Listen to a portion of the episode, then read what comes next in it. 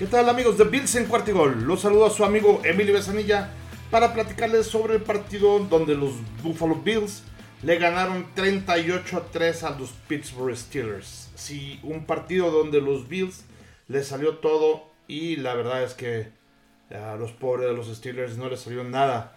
Con una serie de errores y además un hospital dentro de su roster.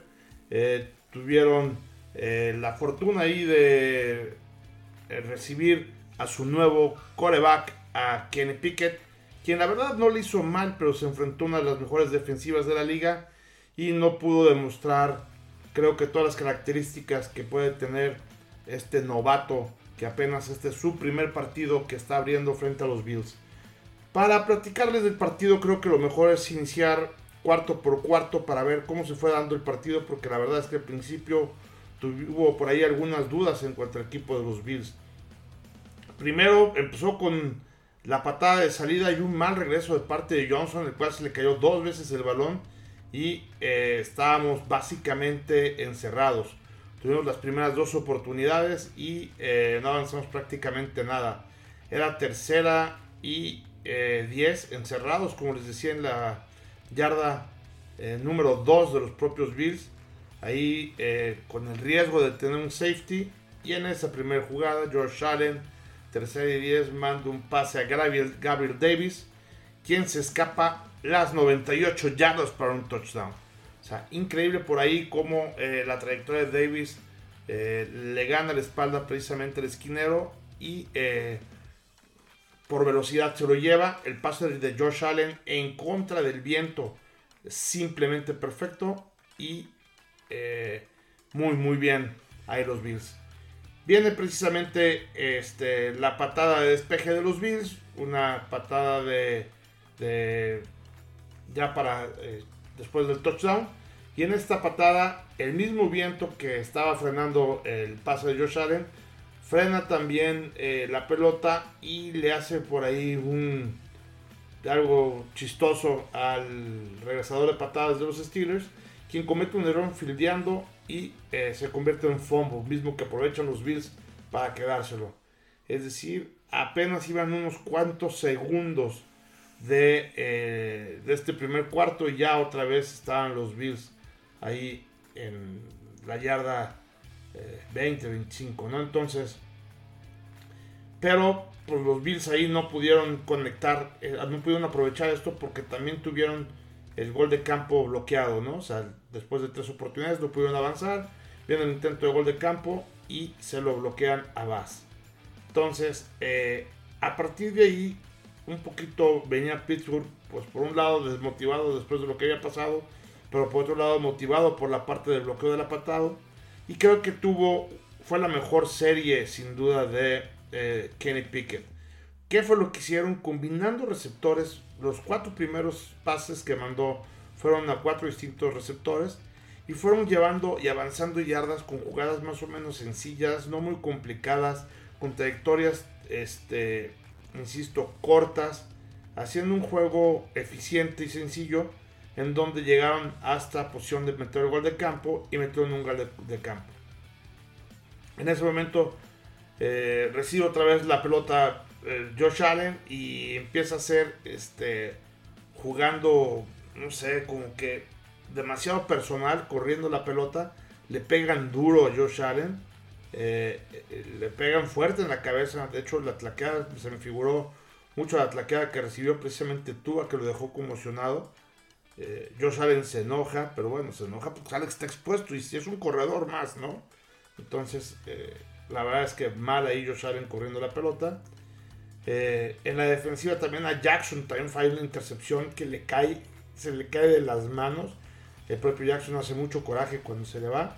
El, viento estaba haciendo su juego también, ¿no? Pero de cualquier forma ahí eh, este, se le cae de las manos. Viene la serie ofensiva de los Bills y justo en la zona roja ya para anotar le interceptan a Allen. Si se fijan, estamos hablando de eh, ya un balón suelto, estamos hablando de esta intercepción, estamos hablando de fallas en la parte de la ofensiva, estamos hablando de fallas en la defensiva con la parte de la intercepción y precisamente su ex compañero Wallace es quien intercepta, ¿no?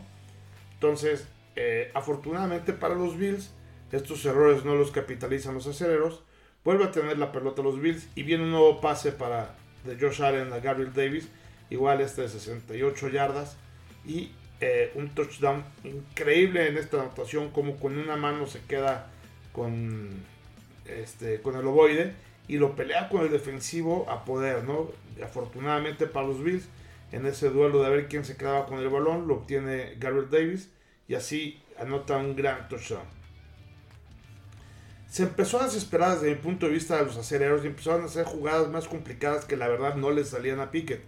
Veíamos como en trayectorias, insisto, eh, no, no tradicionales, eh, si iban, por ejemplo, la jugada era por la derecha y aunque por la izquierda estuvieran desmarcados algunos jugadores, él iba, pues como le habían dicho, ¿no? Por la derecha. Entonces creo que le hace falta, ahí se vio un poquito verde, ahí vemos la falta de experiencia precisamente de Pickett, en donde creo que se, se equivocó también Tomlin al no mandar jugadas sencillas para un coreback novato, ¿no? Entonces, eh, empezó, los Bills hicieron exactamente lo mismo después de ya en este segundo, desde el segundo cuarto y empezaron a conectar con distintos receptores.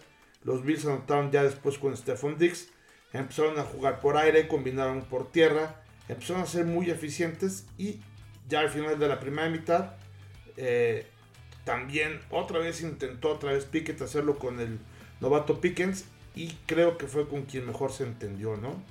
Entonces ahí Boswell también fue un gol de campo en la siguiente serie para que manden también este, un touchdown da parte de los Bills con el novato Shakir. Yo creo que en, esa jugada mala secundaria de Pittsburgh lo dejaron la verdad solo y que íbamos ya este, 31 a 33 en la primera mitad. Esta primera mitad, Josh Allen tuvo 400 yardas, 4 touchdowns y eh, tuvieron 8 jugadas de más de 20 yardas contra una que tuvieron los aceros de Pittsburgh. ¿no? Creo que eh, los Bills demostraron una gran superioridad en esta primera mitad. Insisto, había mucha diferencia de puntos y eh, esto es algo ya difícil de revertir, ¿no? Insisto, 400 yardas contra 139 yardas en esta primera mitad. 14 eh, este, primeros y 10 contra 8 primeros y 10 y eh, las jugadas, la jugada promedio eh, de los Bills era de 11.8 yardas cuando de los aceros era de 4.6 entonces ¿qué sigue? ¿Qué, ¿Qué fue pasando la segunda mitad?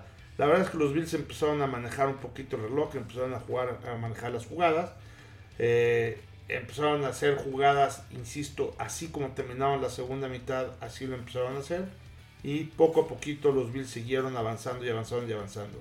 Hubo una interferencia de los Bills que acerca mucho a Pittsburgh, pero eh, la defensiva se faja y no deja que haga nada la ofensiva de los Steelers. Se la jugaron varias veces en cuarta oportunidad. Eh, Mm, los Steelers, pero en lugar de conseguir primero y 10, como que querían alcanzar, o sea, este, 20, 25, 30 yardas, en lugar de, de, buscar las 3, 4, 5 yardas que les hacía falta, ¿no? Yo creo que ahí Tomlin se equivocó y sobre todo su, su, coach, el coordinador ofensivo, para no tratar, o sea, en lugar de tratar de hacer algo espectacular con un coreback novato, ya lo hemos repetido un par de ocasiones, debería haber tratado de hacer justo lo necesario para conseguir ese primer 10, justo lo necesario para poder mover las cadenas. Si en cada jugada consigue eso, la verdad es que siguen avanzando, avanzando, avanzando, llegan a zona roja y anotan. O sea, no se necesitan comer todo el balón desde la primera jugada. En cuarta oportunidad, cuando faltan 5 yardas, no necesitas mandar un, pase de 25, necesitas correr algo, lanzar algo.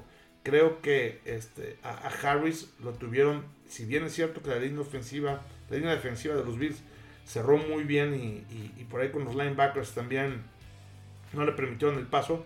También es cierto que creo que tuvo pocos acarreos para poderlo hacer, ¿no? Este, en lugar, por ejemplo, era primer gol y, tratan, en lugar de, avanzar con una jugada, hacen ahí, este, eh, tratando de inventar las jugadas y tuvo un fumble. Esto les costó 7 puntos. En cuarta y 8 se lo volvieron a jugar hacen un fall start que hacen que se vayan 5 yardas para atrás.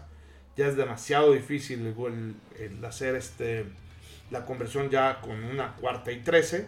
Ah, se tratan un intento de gol de campo 50 y tantas yardas y pues lo fallan porque el viento estaba muy complicado. Pero si no hubiera sido el fall start de parte de los aceleros, pues también pueden lograr algo. Insisto, son errores que aunque ya el marcador estaba decidido ahí cuando estaba sucediendo esto que estoy comentando, eh, finalmente eh, afectan el funcionamiento del partido.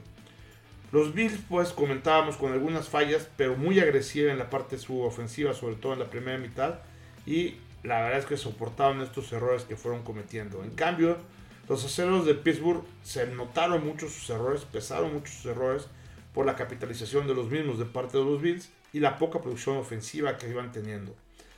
Entonces, debieron haber tenido series mucho más, eh, con, un playbook de muchas, este, mucho más corto, yardaje, tratando de combinar mejor las jugadas. Así lo hacían los Bills. De repente un pase largo a Stephon Diggs, pases corto este, eh, a los, al tight a Morris, por ejemplo, una corrida con Cooks, una corrida con Singletary y mala defensiva de Pittsburgh. Por ejemplo, esta corrida de Cooks que decíamos que se escapó, la verdad es que fallan el tlaqueo y lo dejan prácticamente solo para que ya nada más vaya el safety a, perseguirlo, ¿no? Y Cooks, que es muy rápido, no lo alcanza. Este, durante el partido vimos también que le pegaron mucho al novato Pickett. En una de esas hasta se enojó. Este, porque sí, efectivamente llegaron un poco tarde y eh, hubo hasta un conato de bronca. En donde en este conato de bronca, eh, precisamente eh, expulsan a Epenesa por un supuesto contacto. La verdad es que sí hubo un contacto cuando se voltea, que le pega con el hombro al oficial. Este oficial es la segunda expulsión que hace consecutiva por alguien que lo toca. La verdad es que ya leeremos un poquito más adelante, eh, pero seguramente no creo que tenga muchas repercusiones a Peneza, precisamente porque no fue un empujón este, a propósito ¿no? hacia, el, hacia el árbitro, hacia el referee. Eh, ya en el cuarto cuarto ya los Bills ya pusieron a Kenyon y, eh, y, a todos los reservas para terminar el partido, ¿no? A pesar de eso, los Bills se fueron una vez más en la segunda mitad sin puntos. En las cinco eh, semanas que llevamos solamente le han metido siete puntos. Estamos todavía sin ningún solo punto durante el tercer cuarto. Entonces, este, creo que en, en esa parte estuvieron los Bills muy bien. Algo que destacar, es también este, con el triunfo, nuestro coach Shane McDermott se mueve hoy a el mejor coach con el más alto porcentaje de ganados en la parte de, eh, de los Bills, superando a Mark Levy que tenía punto 615 y ahorita Shane McDermott llegó a punto 616. Entonces, algo que creo que está este, muy bien. También los rookies tuvieron un gran día, ¿no? Ya lo decíamos, Shaquille, este, Khalil Shakir fue su primera anotación. Eh, James Cook fue también tuvo su primera anotación. Kerry Elam eh, tuvo su primera intercepción. Eh, Josh Allen tuvo 424 yardas, 4 touchdowns y un este, rating de 134.1. creo que aquí este, estuvo todo muy, muy, muy bien para la parte de, los Bills. Y eh, lo comentábamos también, algo sorprendente, el corredor Najee Harris tuvo solamente 20 eh, yardas en 11 acarreos. su reserva, Jalen Warren, tampoco le fue nada bien, tuvo 12 yardas en 4 acarreos. En fin, creo que por ahí los Steelers plantean también mal la parte de, su, de su playbook. Pero bueno, no había mucho que hacer porque los errores que estaban haciendo fueron capitalizados por los Bills y los errores de los Bills, insisto, no fueron capitalizados por ellos y creo que ahí hubo una gran parte de eh, la diferencia.